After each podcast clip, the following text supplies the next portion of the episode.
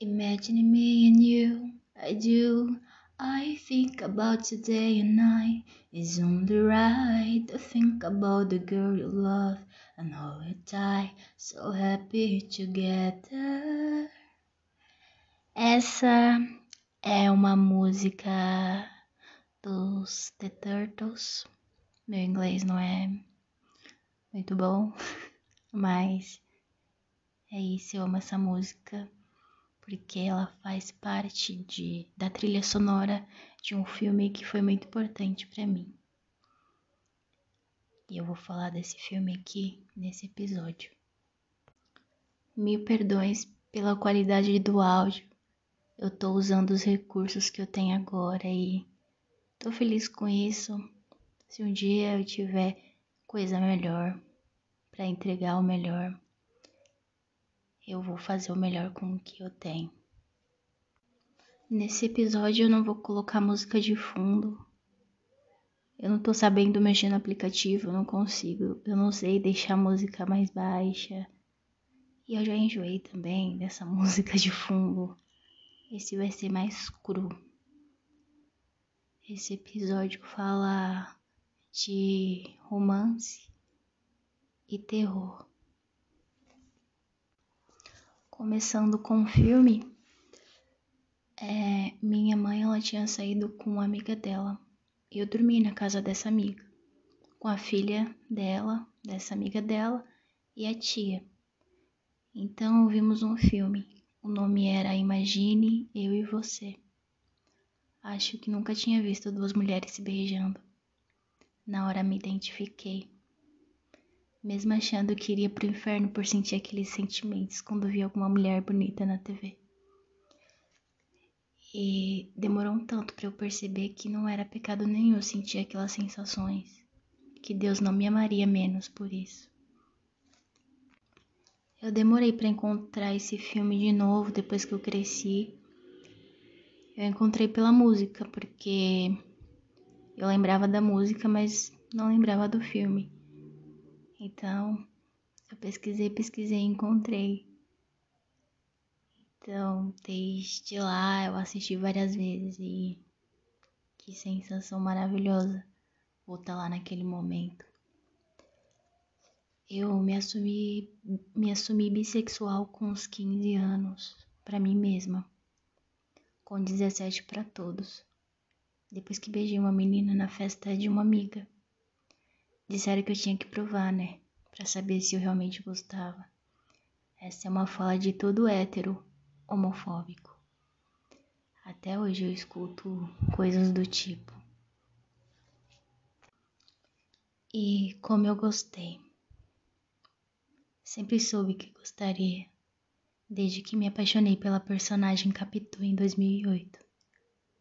O jeito que os pés e as rendas do vestido dela dançavam naquele chão de giz o olhar e o sorriso sobre os holofotes. O jeitinho dela me encantou demais. Uma figura delicada e tão majestosa.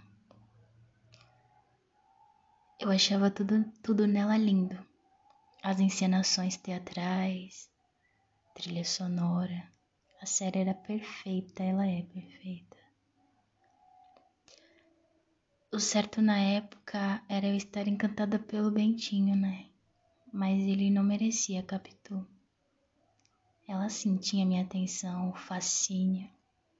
Sim, Bentinho, ela era uma criatura muito particular, mais mulher do que você era homem.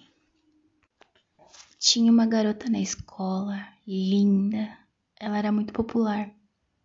Todas as meninas tinham inveja dela. Eu achava que também tinha, mas não era isso não. Percebi depois de adulta. Depois daquela festa em que me assumi bi, contei no dia seguinte para minha mãe e ela nem ligou. Foi de boa, sempre foi. Ela é incrível. No ano novo desse ano eu fiz 18 anos e fui para a festa da virada paulista. E saí doida beijando um monte de gente. Coisa de adolescente que vivia trancada em casa e Queria explorar o mundo, conhecer Bom, isso nunca mais aconteceu, nem no carnaval. Agora eu só beijo quando sinto algo mais profundo pela pessoa. É, a parte romântica acabou. Alerta de gatilho. Aqui eu vou falar de estupro, relacionamento tóxico e sangue. Ali no começo dos meus 18 anos, eu tive um relacionamento que durou uns três meses. Conheci ele naquela noite na virada para 2016. Ele era bem mais velho, tipo pra lá dos 30. Ele me, ele me maltratava muito. Falava mal do meu corpo, de tudo sobre mim. E por algum motivo eu sempre estava lá com ele. Conheci a tia, a tia dele. Um dia ela olhou nos meus olhos e disse que ele não merecia. Que ele não me merecia. Que eu deveria encontrar uma pessoa melhor, que ele não era bom. Eu guardei aquelas palavras e segui normalmente. Até que um dia ele me estuprou. Eu não quis consentir, sexo. E ele disse que não aguentava mais que estava esperando já tinha três meses e que não iria mais aguentar aquilo. Então ele só fez. Foi horrível aquela noite. Desculpa se eu tô me atrapalhando, tropeçando nas palavras, é que isso mexe muito comigo ainda. Depois desse relacionamento, eu vi um menino interessante numa quermesse. A gente se olhou e foi muito magnético. Ficamos e depois daí começamos a namorar em menos de uma semana. Foi bom nos primeiros meses. Estava apaixonada. Um dia eu comentei com ele sobre nosso relacionamento, pra gente ter mais liberdade e não ficar presos nessas imposições todas de um namoro monogâmico. Sempre foi meu ideal quando pensava em namorar. Ele chorou e não quis. Eu, apaixonada, aceitei as condições dele. Seguimos. Três meses depois, descobri traições. E daí foi uma atrás da outra, né? Eu perdoando e dizendo para ele não fazer mais. Isso me desconfigurou totalmente. Me tornei uma pessoa desconfiada e ciumenta. O total oposto do que eu era. Eu ficava indo atrás dele, procurando quando ele sumia. Sensação horrível. Entre tantas coisas que aconteceram e prefiro não comentar, porque expõe muita gente, muita coisa. Era doloroso. Então eu descontava na bebida. Eu deixei meus estudos, meus sonhos, tudo que era eu, tudo que era meu para estar com ele. Ele também era mais velho.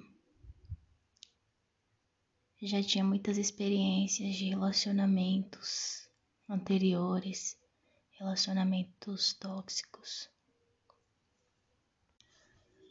Eu me tornei muito cruel nessa relação. Com ele, comigo e minha família. Teve momentos bons, sim, mas os ruins eram mais. Eu sempre ligo essa minha submissão ao meu relacionamento com meu pai e meu avô. Meu pai nunca ligou muito para mim. Eu só via ele porque minha mãe me levava para casa dele quando eu era criança. E meu avô, ele me deu uma paulada na cabeça. Lembro do lençol branco todo cheio de sangue. Ele me colocou debaixo da água gelada, no chuveiro. Não sei se era numa tentativa de estancar o sangramento, não faço ideia. Eu chorava e implorava para ele não me bater mais. Foi a única vez que lembro dele me bater. Meu avô sempre foi um homem horrível. Hoje ele tá acabado não levanta da cama, depende da gente para tudo. E, eu até sentia muito ódio, Mas aquele homem, aquele homem não tá lá mais. Então, esse sentimento ruim tá indo embora de mim. Eu acho que isso que é o perdão. Eu tenho um sotaque muito estranho, né? Muito misturado. É, eu sei, eu fico me explicando sobre tudo. Eu sou uma pessoa muito insegura. Mas estou indo, isso que importa. Enfim, estou livre desse relacionamento há mais de um ano com meu ex-primeiro namorado, mas ele me persegue. Eu tenho medo, ele sabe onde moro. Agora mesmo ouvi um barulho no quintal e fechei todas as janelas. Ainda bem que tem grátis nas minhas janelas. E agora estou me reconfigurando. E é tão difícil. Eu criei esse podcast para falar de mim, da minha vida, para desabafar. Porque eu sou quieta. Não sou muito de falar e me abrir. Estou praticando isso e é bom porque tudo que a gente guarda só vira depressão e ansiedade e precisa encarar esses traumas para enfim, enfim ser livre. É isso. Até a próxima.